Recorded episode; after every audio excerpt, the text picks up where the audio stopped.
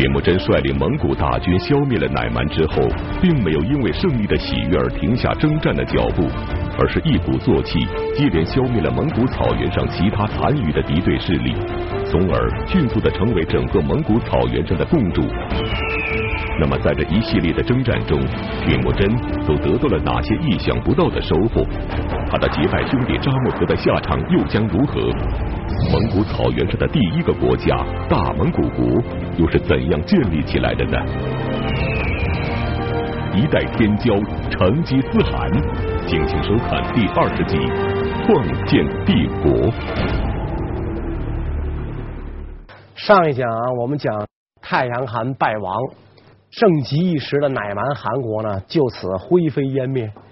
在这个打扫战场的时候啊，成吉思汗的弟弟何萨尔抓住了一个乃蛮的官员，一搜查这个官员，发现这个官员身上啊随身带着一颗印，蒙古人没见过这东西，所以这个何萨尔觉得很奇怪，说你干什么呢？你身上揣个这玩意儿干什么使？这个人回答说呢。我是维吾尔人啊，说我叫塔塔统阿啊，我就负责这管钱粮的。这颗印是我的职守，我必须要带着它，把它交还给我的主人。哎，何萨尔一听来了兴趣了啊，那这玩意儿有什么可重要的？就这么一个金属疙瘩嘛，它有什么可重要的？你的这个国家都已经没有了，你还非得抱着这个，还要交还给你的主人？说这东西有什么用啊？卡卡桶啊说这个东西啊，在我们这个乃蛮。这个钱粮的出入、军令的传达，都必须盖上这颗印，它才有效。哦，何萨尔一听，好，这东西实在好，因为原来这个蒙古人他没有文字，所有的命令都是靠口头传达。比如这个铁木真告诉了何萨尔，何萨尔再告诉别的古台，这就有可能就走样了。别的古台再往下传，等真正传到要执行命令的那个人耳朵里。这命令就不一定能转样成什么样了呢？所以呢，何萨尔觉得有这么个印，然后这个干什么凭这个印，这就算有个凭据，这个不错。所以这个何萨尔呢，就把塔塔统阿带去见这个铁木真。铁木真，你想，雄才大略、胸怀广大的一个人，他这个志向不小啊。一听何萨尔介绍的这个情况，马上就命令塔塔统啊说：“既然你。”识文断字儿，你能不能帮助我们蒙古创造出文字来啊？以后我们蒙古人再有什么这个，比如说命令啊，包括我的一些个呃法律啊，也能用文字记录下来，然后呢盖上您的印。所以这样一来的话呢，这个塔塔统阿呢就根据铁木真的命令，借助这维吾尔文的字母啊，也就是回纥文的字母，创制了蒙古文字，一直沿用到了。今天，蒙古文字的创制为日后铁木真统治蒙古帝国奠定了文化的基础。可见塔塔统阿的被俘是铁木真征讨乃蛮过程中的一个巨大收获。然而，征讨乃蛮不仅使蒙古民族拥有了文字，还使得铁木真抱得美人归。这又是怎么回事呢？太阳汗的。继母兼宠妃古尔别墅被俘了。古尔别墅被俘了之后，因为这个底下的将士也都知道嘛，可汗喜欢美女。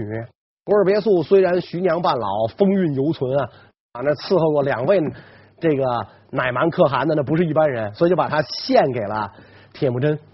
这个古尔别墅一开始好像还很有气节的样子，一见铁木真啊，就这眉毛就立起来了，眼睛瞪圆了。说你这个灭亡了我们国家的可恶的野蛮人是吧？我跟你不共戴天啊！我今天既然被俘，没有什么话说了，我一头就撞死吧！说着，咵，一脑袋就奔这个铁木真这桌子角就撞过来了。但是铁木真的反应多快是吧？所以古尔别墅一脑袋奔这桌子角撞来的时候，铁木真一把就把他给薅住了，没撞成。铁木真一薅这个古尔别墅，哎。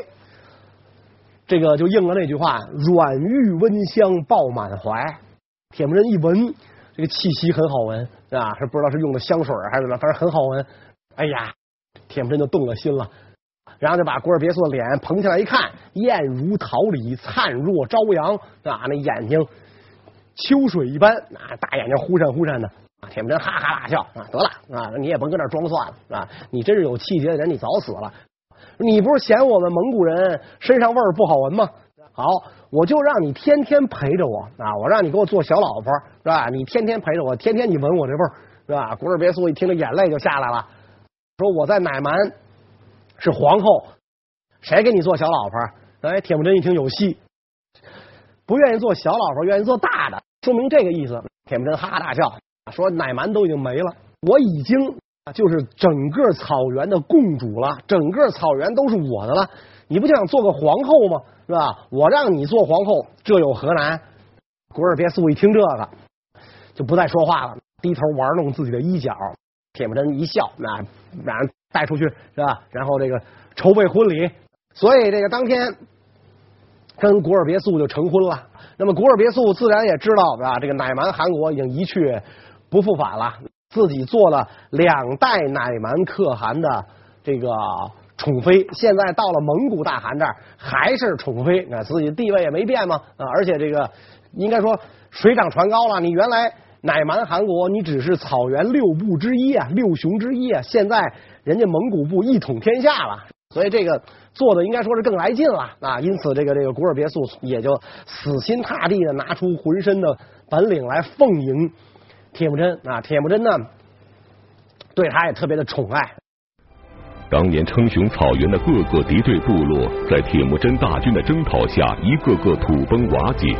铁木真在胜利接连不断的同时，桃花运也是纷至沓来。就在铁木真挤纳古尔别墅为妃不久，又一个倾国倾城的美人送上门来。那么这个美人又是谁呢？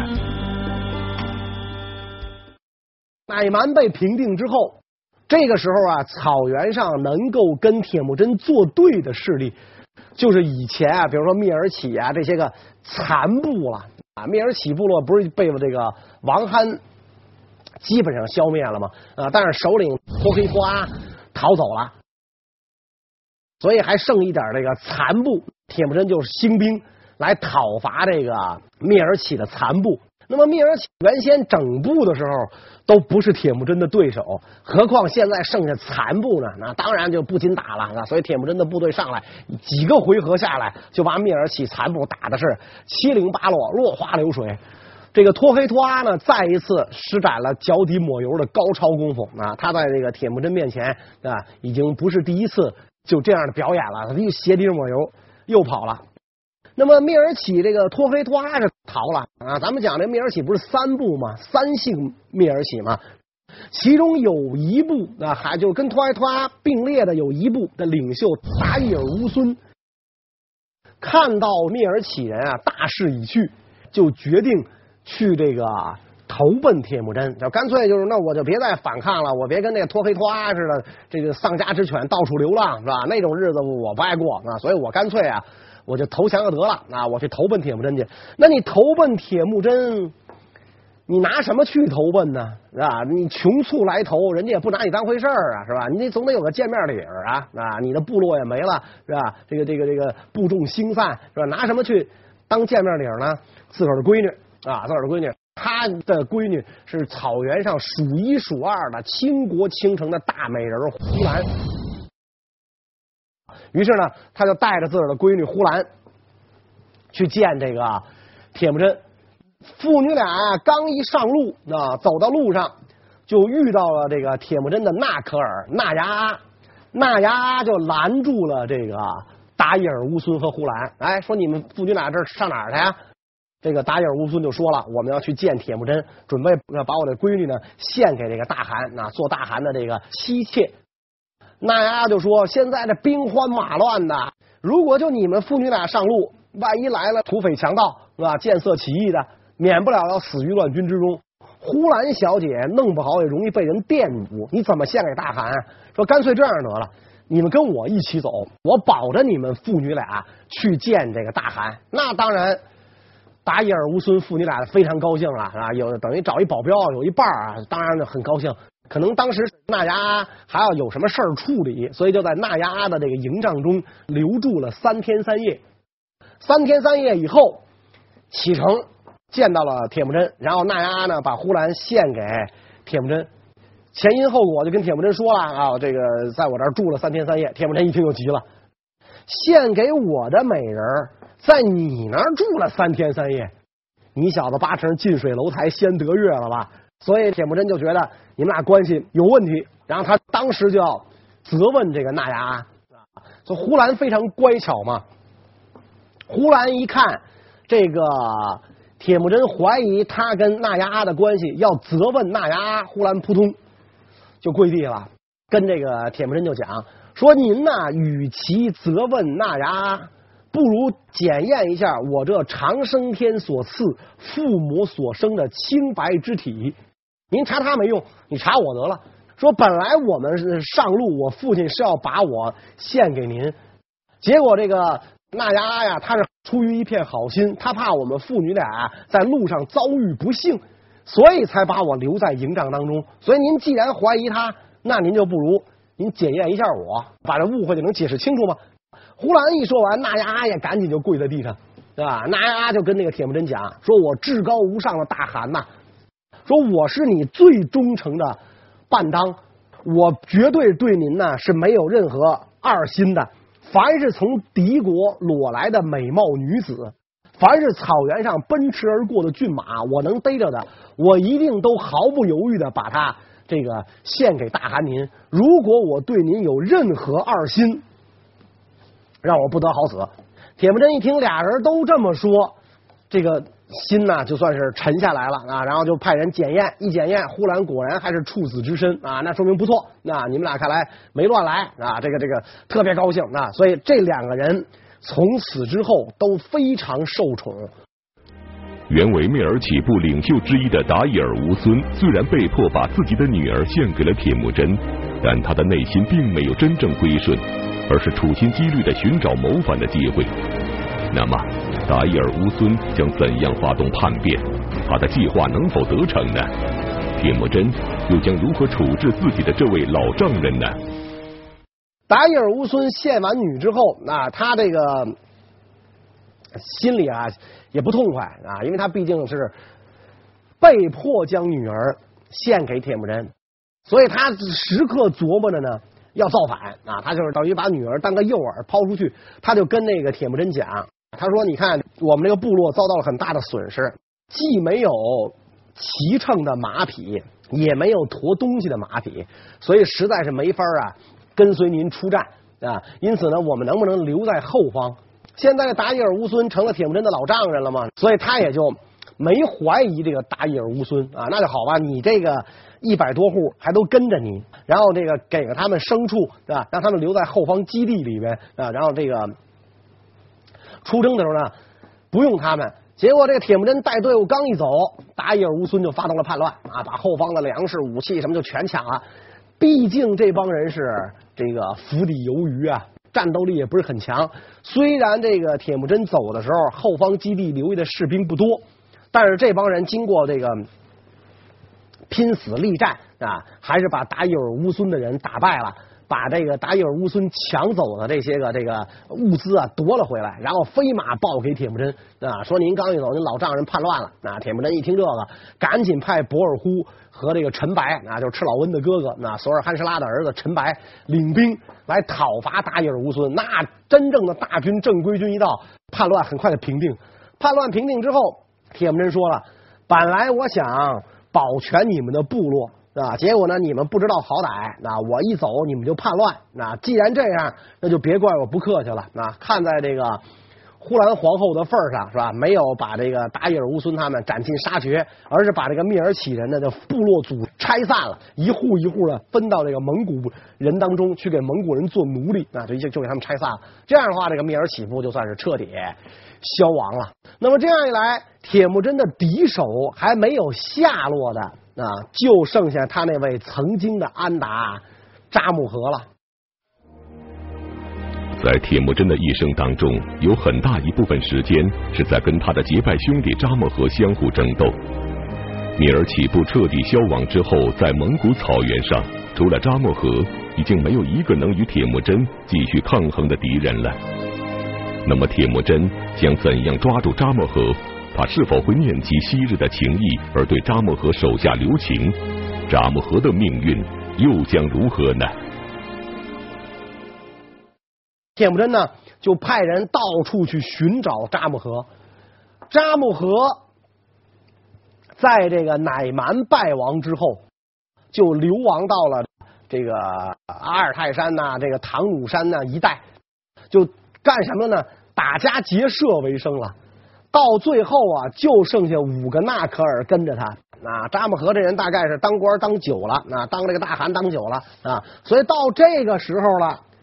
这大汗的架子呀，还老端着啊！你说这五个人跟着你，多不容易啊，是吧？人家到到到现在这种地步，你的部众都逃散了，这五个人不离不弃，忠心耿耿啊！要说这这应该是这个这个厚赏啊表扬的人，结果扎木合呢？还对这五个人吆五喝六啊，颐指气使的啊，那不老摆一个大汗那架子是吧？这五个人就挺不满意的，是吧？咱都到了这个拦路抢劫，然后就是打猎，这个摘野果、喝泉水，都到这份上啊，您还摆这个大汗的架子，你就很不高兴。有一次，这个打了一只羊啊，这帮人呢就把这羊这个宰了之后啊，拿火烤着吃，结果这个扎木合呢。他这个这个吃羊肉的时候啊，一边吃，他一边看着那五个人，啊，就一边说啊，说你们是谁家的孩子呀？是吧？那意思就是你们什么出身呢？啊，你们是谁家的孩子？说今天能吃上这样的羊肉，你们还不满足啊？那那意思就是你你们配吃肉吗？是吧？你们配吃肉吗？你们现在都能吃上肉了，你们还不满足啊？就这那意思，你要不跟着我，你能吃得上肉吗？就那种感觉。这五个人一听啊，肺都气炸了。平时你吆五喝六，对我们呼来喝去的，那我我们也就忍了。今天又出言这么损我们，不跟着你，我们连肉都吃不上；那跟着你，我们落到强盗的份上了。所以这五个人互相一使眼色，一合计，趁扎木合低头吃肉的这个时候，一拥而上，就把扎木合摁在地上，捆吧捆吧，就送给铁木真了。但是没想到啊，这五个人也真够冤的。正犯了铁木真的忌讳，铁木真最恨这种背主求荣的人，下令当着扎木合的面把这五个人斩首处死了。那，所以这五个人真叫够冤的，跟了这个这么个主人啊，最后落了个身首异处的下场。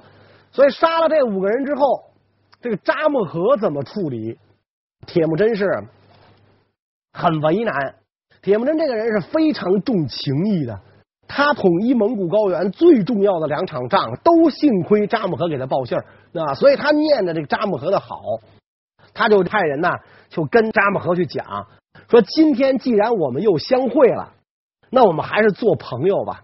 我们虽然分开过啊，我们那个互相敌对过啊，但是我知道你一直也念着我的好啊，你仍然惦记着我，即便在厮杀的日子里。你也很心疼我啊，你也很惦记我，你从来也没有对我斩尽杀绝。我最艰难的哈兰真沙陀之战当中啊，是你告诉了我王憨的实力，所以我才能够打败这个王憨。在这个那呼山崖跟乃蛮决战的时候，也是你吓住了这个太阳汗，所以才让他做出了愚蠢的排兵布阵的决定，我才能在一天之内取得决定性胜利。所以你的这个好啊，我都记着。啊，所以我亲爱的扎木合安达，咱们还是做安达，还是做朋友吧。啊，这个铁木真的这个来使就把这些话讲给了扎木合听。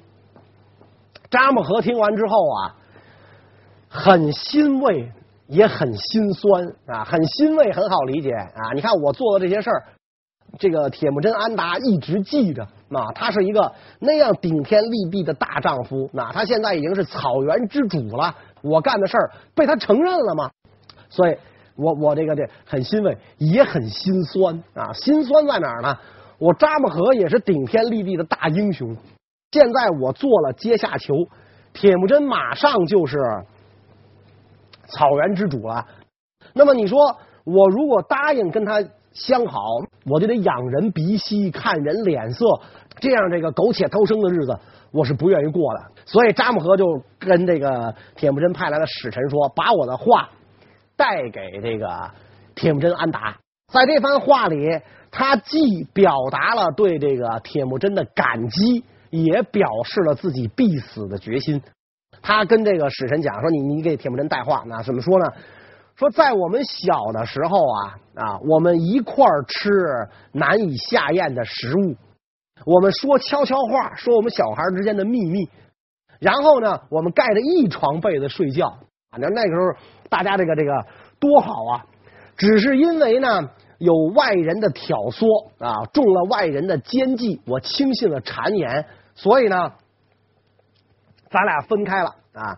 咱俩这一分开，就像是什么呢？就像是我抓破了自己的脸皮，所以我羞于跟安达你相见。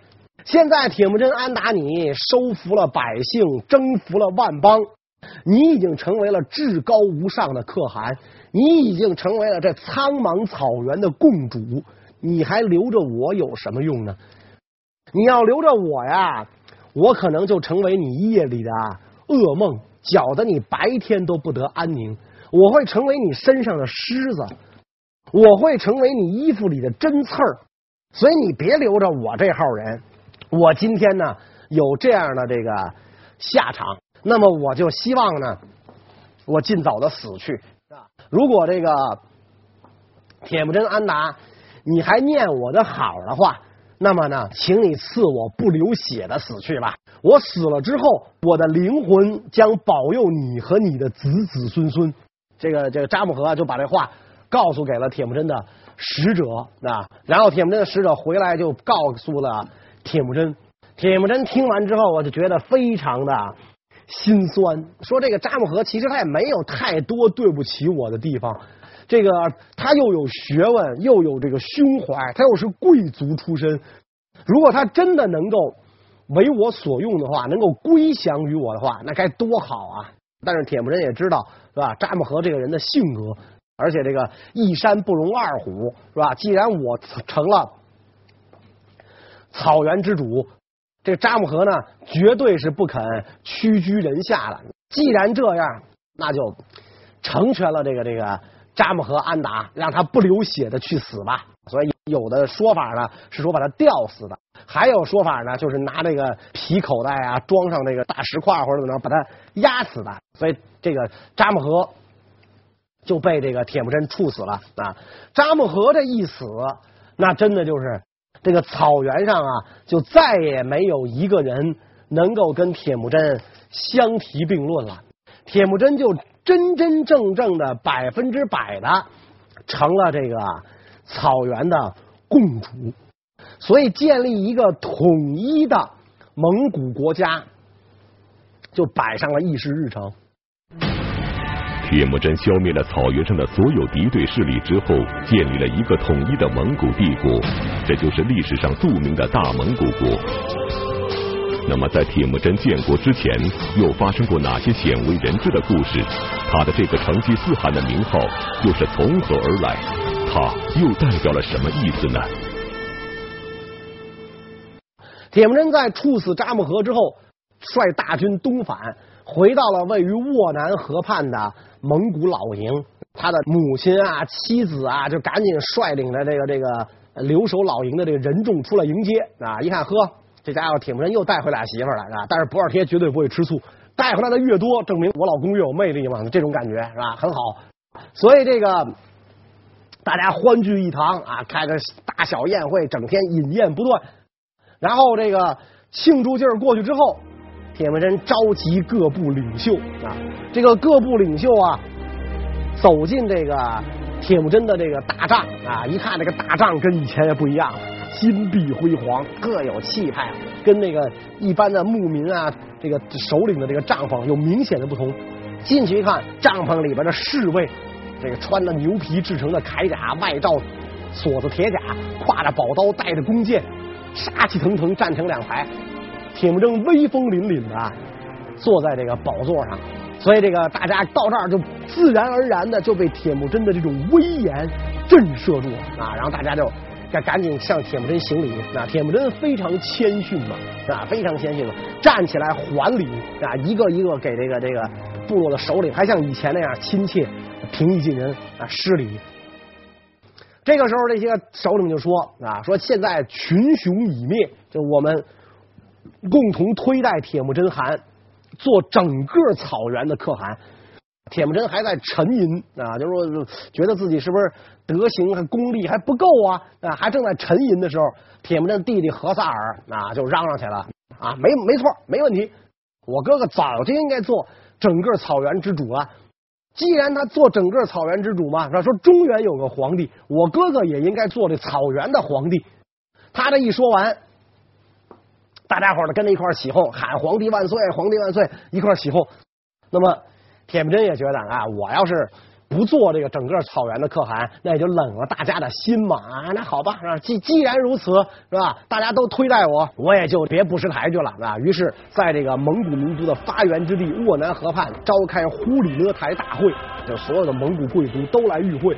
在会上，大家一致推举铁木真做整个草原的大汗啊，也就是我们草原上的皇帝啊，我们蒙古人的皇帝。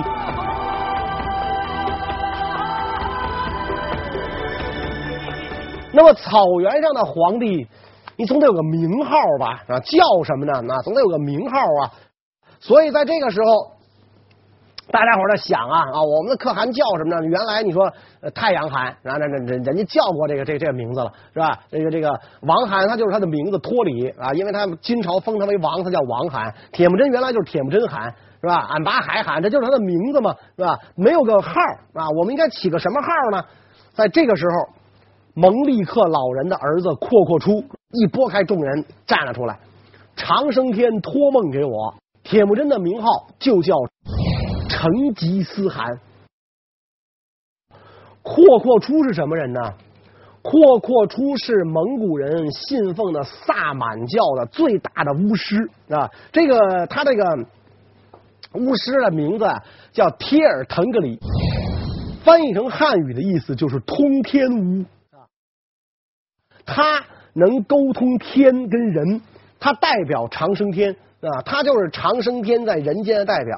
如果说铁木真是蒙古民族的政治领袖啊，是蒙古的皇帝，那么这个通天巫阔阔出就是蒙古人的教皇啊，他实际上就是这么一个最高宗教领袖。他说长生天告诉我了，铁木真应该叫成吉思汗。啊！大家一看通天巫都这么说了，那自然这个谁也不敢说这这个名号不好嘛。于是大家就一起振臂高呼：“成吉思汗，成吉思汗，成吉思汗！”铁木真的这个成吉思汗啊，这个名号就定下来了啊。关于这个成吉思汗啊，到底是什么意思？几个世纪以来啊，包括这个不同的这个史籍的记载都不一样。有的说呢，说他这是拥有四海的汗。还有的说是宇宙啊，说是宇宙皇帝，比较一致的看法呢，还是这个拥有四海的汗啊，就成吉思的意思就是拥有四海的意思。因为站到这个蒙古大草原上一看，那个草原苍茫无际，一望无边，也确实啊，很像这个大海，所以这个。呃，在草原上做大汗，起这个成吉思的名号也是比较合适的。那么成吉思汗做了可汗之后，他这个政权的名称叫什么呢？用这个蒙古语讲叫野克蒙古乌鲁斯，翻译成汉语的意思就是大蒙古国。从这一时刻开始，蒙古。由原来一个部族的名称变成了整个草原所有民族的名称啊！整个草原上这个所有的民族啊，原来你是蔑尔乞人也好，你是塔塔尔人也好，乃蛮人也好，汪古人也好，现在统称都叫蒙古人，你都属于蒙古国的一份子了。所以在公元一二零六年，大蒙古国诞生，成吉思汗横空出世了。那么，陈凡建立大蒙古国之后，就为这个新生的国家开创了一系列影响深远的制度。这些制度都有哪些呢？关于这个问题呢，我们下一讲再讲。谢谢大家。